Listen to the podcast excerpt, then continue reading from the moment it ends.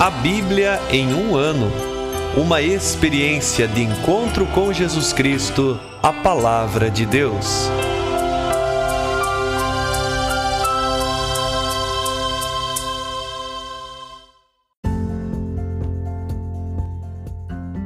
Olá, eu sou Yuri, seminarista da Diocese de Ponta Grossa, Paraná. Você está ouvindo o podcast A Bíblia em um Ano. Usando um plano de leitura cronológico, vamos ler a Bíblia inteira em 365 dias, descobrindo como a história da salvação se desdobra e se atualiza em nossas próprias vidas e na vida da Igreja. Estamos usando a Bíblia Católica com a tradução oficial da Conferência Nacional dos Bispos do Brasil. Você pode baixar o plano de leitura completo por meio de um link que você encontra na página do Instagram a bíblia.em um ano ou no facebook.com barra seminário pg. Inscreva-se nesse podcast por meio da plataforma que preferir para receber as notificações diárias dos novos episódios.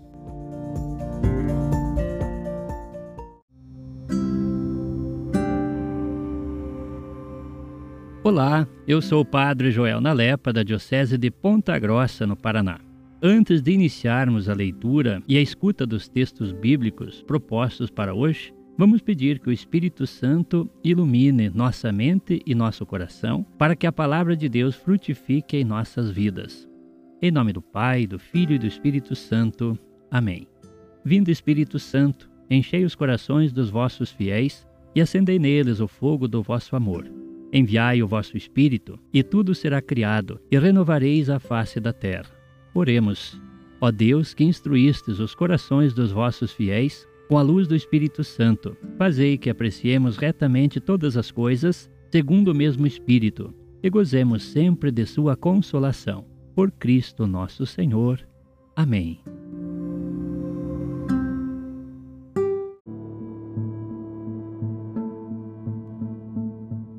Chegamos ao dia 354 do nosso podcast A Bíblia em um Ano.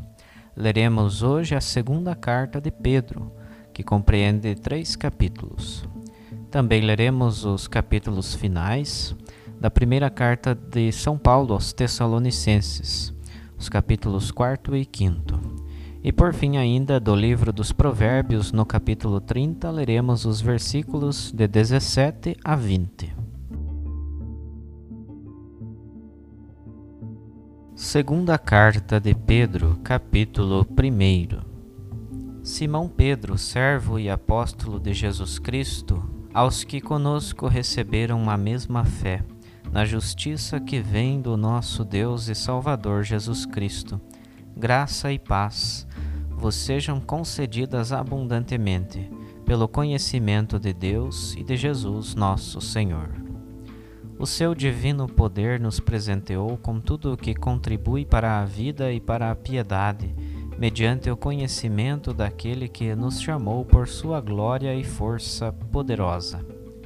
Por elas foram-nos concedidas as maiores e mais valiosas promessas, a fim de que vos tornasseis participantes da natureza divina, fugindo da corrupção que pela cobiça reina no mundo.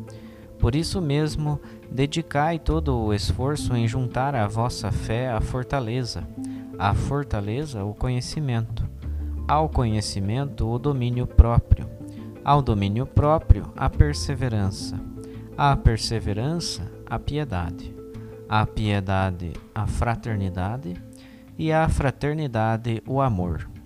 Se estas qualidades existirem e crescerem em vós, não vos deixarão vazios e estéreis no conhecimento de nosso Senhor Jesus Cristo. Mas quem delas carece é cego ou míope, esqueceu-se de que foi purificado de seus pecados de outrora. Por isso, irmãos, cuidai cada vez mais de confirmar a vossa vocação e eleição. Procedendo assim, jamais tropeçareis. Desta maneira vos será largamente concedido o acesso ao reino eterno do nosso Senhor e Salvador Jesus Cristo. Eis porque sempre vos admoestarei sobre essas coisas, embora as conheçais e estejais confirmados na verdade presente entre vós. Sim, creio que é justo, enquanto habitar nesta tenda, despertar vossa memória. Estou certo de que em breve será desarmada esta minha tenda, conforme nosso Senhor Jesus Cristo me manifestou. Por isso eu me empenharei para que depois da minha partida, a todo momento tenhais na memória essas coisas. Não foi seguindo fábulas habilmente inventadas que vos demos a conhecer o poder e a vinda de nosso Senhor Jesus Cristo, mas sim por termos sido testemunhas oculares da sua grandeza. Efetivamente, ele recebeu honra e glória da parte de Deus Pai, quando do seio da esplêndida glória se fez ouvir aquela voz que dizia: Este é o meu filho amado, nele está o meu agrado. Esta voz nós a ouvimos vinda do céu quando estávamos com ele no Santo Monte. E assim tornou-se ainda mais firme para nós a palavra da profecia, que fazeis bem em ter diante dos olhos como lâmpada que brilha em lugar escuro, até clarear o dia e levantar-se a estrela da manhã em vossos corações. Deveis saber, antes de tudo, que nenhuma profecia da Escritura é de interpretação particular visto que jamais uma profecia foi proferida por vontade humana. Ao contrário, foi sob o impulso do Espírito Santo que alguns falaram da parte de Deus. Capítulo 2 Como entre o povo houve falsos profetas, também entre vós haverá falsos mestres, os quais introduzirão sorrateiramente heresias perniciosas chegando até a renegar o soberano que os resgatou. Eles atrairão sobre si repentina perdição. Muitos hão de segui-los em sua libertinagem, e por causa deles o caminho da verdade será blasfemado. Por ganância vos explorarão com palavras mentirosas. Há muito, porém, o julgamento deles está em curso, e sua perdição não tarda. Deus não poupou os anjos pecadores, mas prendendo-os na cadeia do inferno, entregou-os às trevas, onde estão guardados até o julgamento. Também não poupou o mundo antigo quando enviou o dilúvio sobre o mundo dos ímpios e preservou somente oito pessoas, entre as quais Noé, arauto da justiça. Condenou ao extermínio e reduziu às cinzas as cidades de Sodoma e Gomorra, para mostrar o futuro que espera os ímpios. No entanto, salvou o justo Ló, que andava sofrendo com uma vida dissoluta daquela gente perversa, pois esse justo que morava entre eles sentia diariamente atormentada a sua alma justa, vendo e ouvindo as ações iníquas que eles praticavam. O Senhor sabe livrar os piedosos da provação e separar os malvados para castigá-los no dia do juízo, especialmente os que, levados por suas paixões impuras, seguem as vias da carne e desprezam a dominação. Atrevidos e presunçosos não receiam blasfemar contra os seres gloriosos, enquanto os anjos, superiores em força e poder, não proferem contra eles, perante o Senhor, o julgamento da blasfêmia. Como animais irracionais por natureza destinados à captura e à ruína, estes que blasfemam contra o que não conhecem vão apodrecer na sua própria corrupção. Receberão assim a contragosto a paga da sua injustiça. Fazem do excesso o seu prazer em pleno dia. Escandalosos e imundos entregam-se a seus vãos prazeres quando se banqueteiam convosco estão sempre espreitando algum adultério, insaciáveis no pecar. Seduzem aqueles que são inconstantes, têm o coração exercitado na avareza, são destinados à maldição.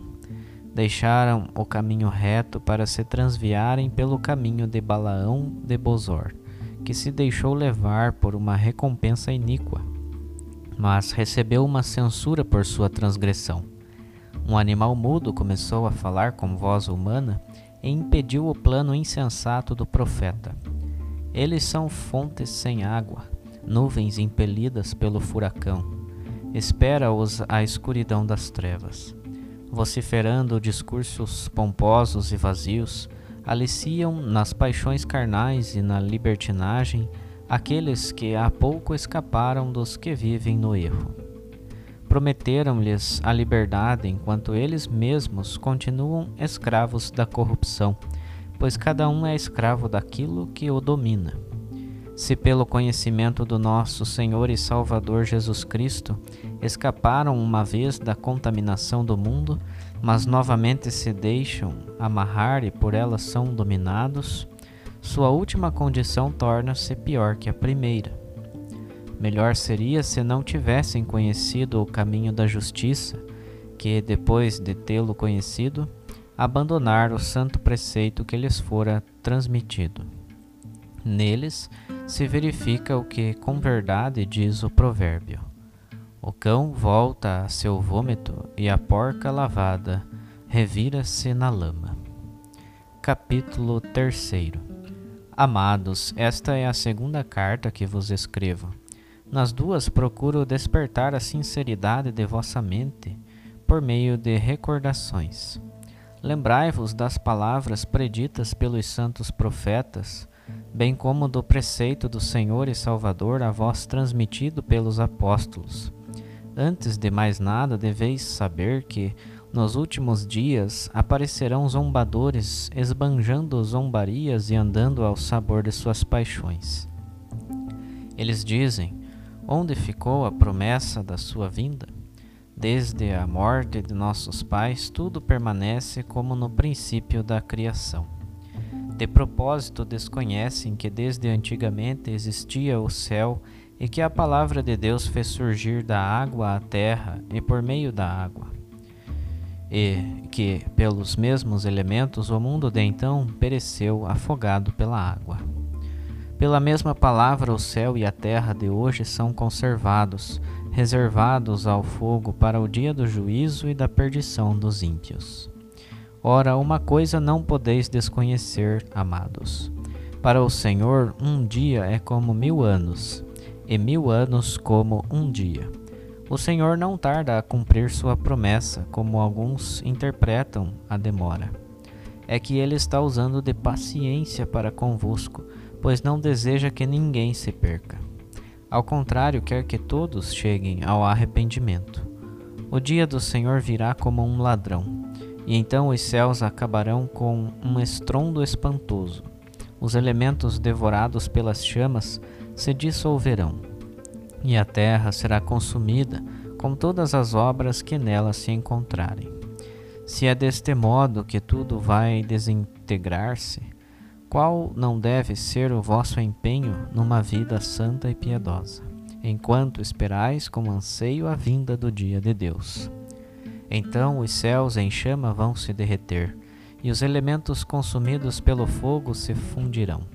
O que esperamos, de acordo com a sua promessa, são novos céus e uma nova terra, nos quais habitará a justiça. Amados, vivendo nessa esperança, esforçai-vos para que ele vos encontre numa vida pura, sem mancha e em paz. Considerai também como salvação a paciência de nosso Senhor isso já vos escreveu nosso amado irmão Paulo, segundo a sabedoria que lhe foi dada. Ele trata disso também em todas as suas cartas, se bem que nelas se encontrem algumas coisas difíceis que pessoas sem instrução e vacilantes deformam para sua própria perdição. O mesmo fazem com as outras Escrituras. Portanto, amados, sabendo disso com antecedência, tomai cuidado não suceda que, levados pelo erro desses ímpios, percais vossa própria firmeza. Antes, procurai crescer na graça e no conhecimento de nosso Senhor e Salvador Jesus Cristo. A Ele seja dada a glória, desde agora até o dia da eternidade. Amém.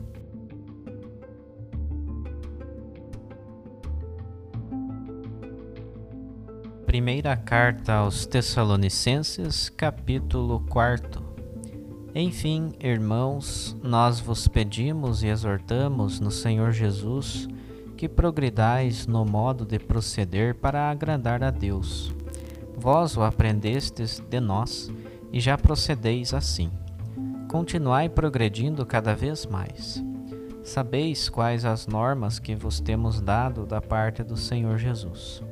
A vontade de Deus é que sejais santos e que vos afasteis da imoralidade sexual. Saiba cada um de vós viver seu matrimônio com santidade e com honra, sem se deixar levar pelas paixões, como fazem os gentios que não conhecem a Deus. Neste assunto ninguém prejudique ou lese o irmão, pois o Senhor é vingador de tudo isso, como já vos dissemos e atestamos. Deus não nos chamou para a impureza, mas para a santidade. Portanto, quem rejeita essa instrução, não rejeita um ser humano, mas o próprio Deus, que vos dá também o seu Espírito Santo.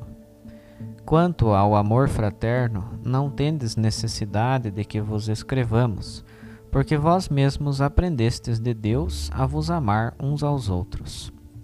Aliás, já tendes praticado isso para com todos os irmãos na Macedônia inteira.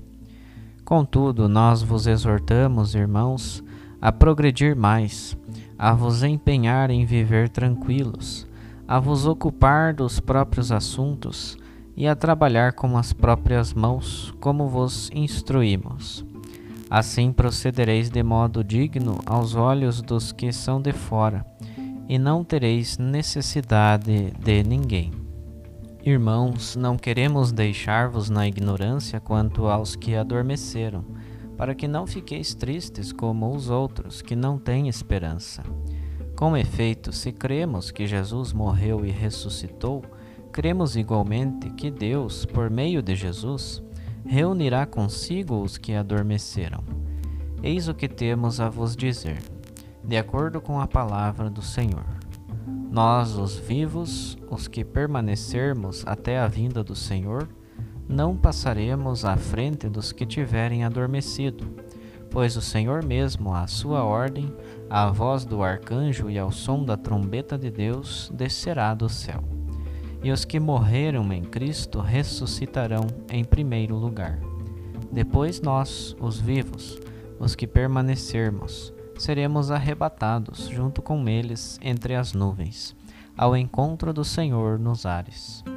E assim estaremos sempre com o Senhor. Portanto, consolai-vos uns aos outros com estas palavras. Capítulo 5 Quanto aos tempos e momentos, irmãos, não tendes necessidade de que vos escrevamos. Vós mesmos sabeis perfeitamente que o dia do Senhor vem como um ladrão durante a noite. Quando disserem paz e segurança, então de repente virá sobre eles a ruína, como as dores sobre a mulher grávida, e não conseguirão escapar. Vós, porém, irmãos, não estais nas trevas para que esse dia vos surpreenda como um ladrão. De fato, todos vós sois filhos da luz e filhos do dia. Não somos da noite nem das trevas. Portanto, não durmamos como os outros, mas vigiemos e sejamos sóbrios. Aqueles que dormem, é de noite que dormem, e aqueles que se embriagam, é de noite que se embriagam. Nós, porém, que somos do dia, Estejamos sóbrios e revestidos com a couraça da fé e do amor, tendo como capacete a esperança da salvação. Deus não nos destinou para a ira, mas para alcançarmos a salvação por nosso Senhor Jesus Cristo. Ele morreu por nós, para que, vigiando ou dormindo, vivamos em união com Ele. Por isso, consolai-vos e edificai-vos uns aos outros como já fazeis. Pedimo-vos, irmãos, que tenhais reconhecimento por aqueles que se afadigam entre vós, e no Senhor vos presidem e admoestam. Estimai-os com extremado amor em razão do seu trabalho. Conservai a paz entre vós. Exortamo-vos, irmãos, admoestai os que levam vida desordenada, encorajai os desanimados, sustentai os fracos, Sede pacientes para com todos. Tomai cuidado para que ninguém retribua o mal com o mal, mas persegui sempre o bem entre vós e para com todos. Alegrai-vos sempre. Orai sem cessar. Em tudo dai graças, porque esta é a vontade de Deus em Cristo Jesus, a vosso respeito. Não apagueis o espírito, não desprezeis as profecias, mas examinai tudo e guardai o que for bom. Afastai-vos de toda espécie de mal. Que o próprio Deus da paz vos santifique inteiramente e que todo o vosso espírito, alma e corpo seja guardado irrepreensível para a vinda de nosso Senhor Jesus Cristo. Fiel é aquele que vos chama, ele o fará. Irmãos, orai por nós. Saudai todos os irmãos com o beijo santo. Rogo-vos insistentemente pelo Senhor que esta carta seja lida a todos os irmãos. A graça de nosso Senhor Jesus Cristo esteja convosco.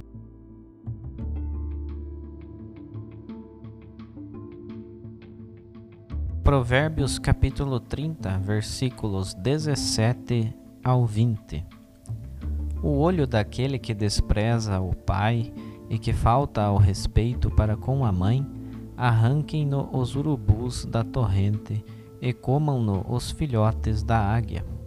Há três coisas difíceis demais para mim, mesmo quatro, que absolutamente não entendo: o caminho da águia no céu, o caminho da cobra no rochedo, o caminho do navio no meio do mar, o caminho do homem em relação a uma jovem. Tal é também o caminho da adúltera, que come, limpa a boca e diz: Não fiz nada de mal.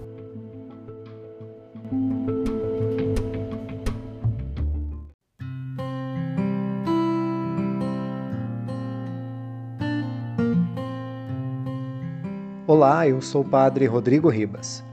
Meditamos hoje a segunda carta de Pedro, que é composta por três capítulos. Aqui nós vamos ter dois temas principais: a preocupação com os falsos mestres e a impaciência diante da demora da segunda vinda de Jesus. Já no início, há um incentivo para abandonar uma vida de corrupção e atitudes egoístas para abraçar uma vida de virtudes. Diante da incoerência de vida daqueles que se dizem mestres, o autor usa de palavras duras.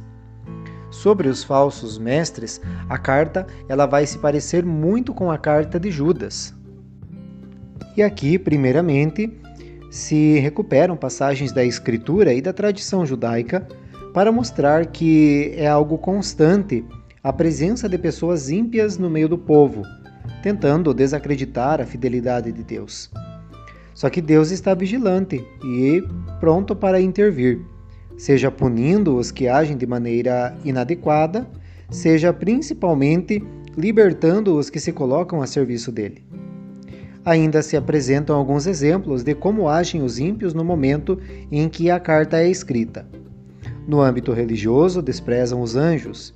Quanto ao comportamento, merecem palavras duras. E ainda uma avaliação a respeito dessas pessoas incoerentes e enganadoras.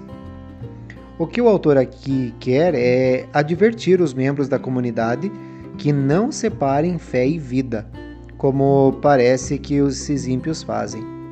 Com uma linguagem bastante rígida, permanece um alerta.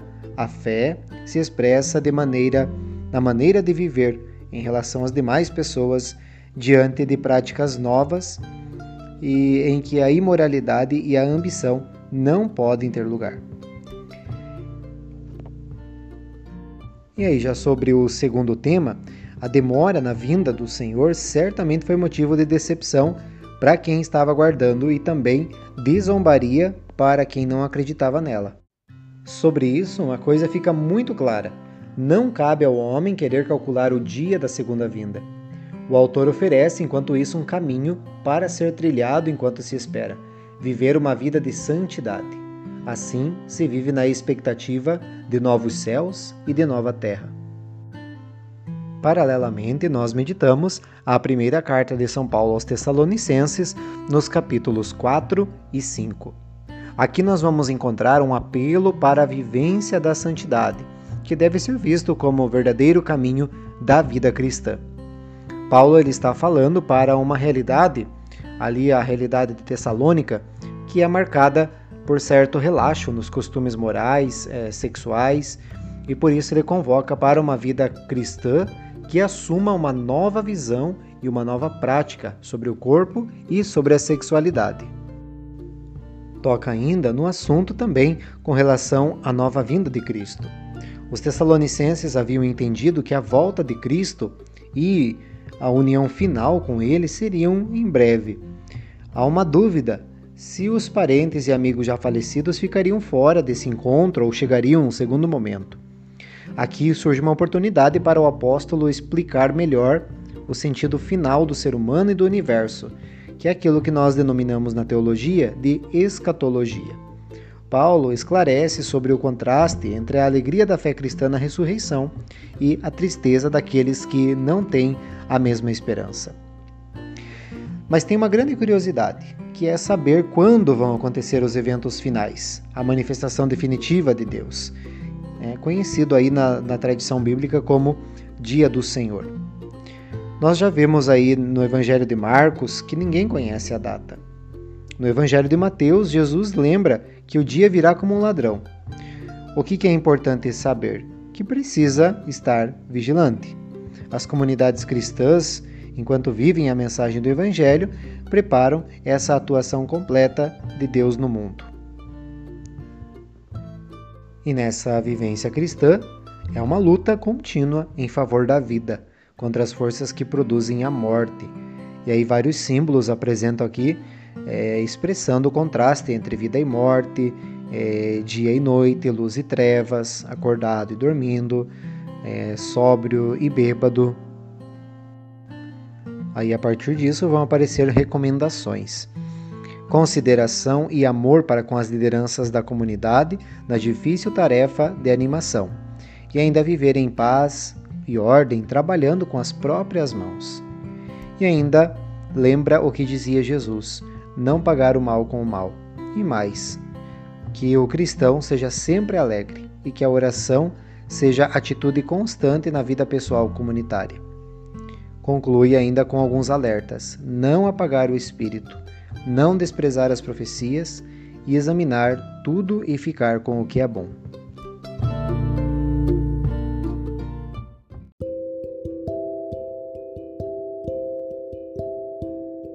Querido irmão, querida irmã, Jesus afirma a todos nós: Felizes os que escutam a palavra de Deus e a põem em prática. Pensamos que a palavra que acabamos de ouvir se faça vida em nós e inspire as nossas ações. Oremos. Ó Deus, concedei ao vosso povo alimentar-se cada vez mais da vossa palavra e nela encontrar a fonte da vida. Por nosso Senhor Jesus Cristo, vosso Filho, na unidade do Espírito Santo. Amém. Quem vos fala é o Padre Jaime Roça, vigário-geral da Diocese de Ponta Grossa, no Paraná. Que desça sobre vós a bênção de Deus Todo-Poderoso, Pai, Filho e Espírito Santo. Amém.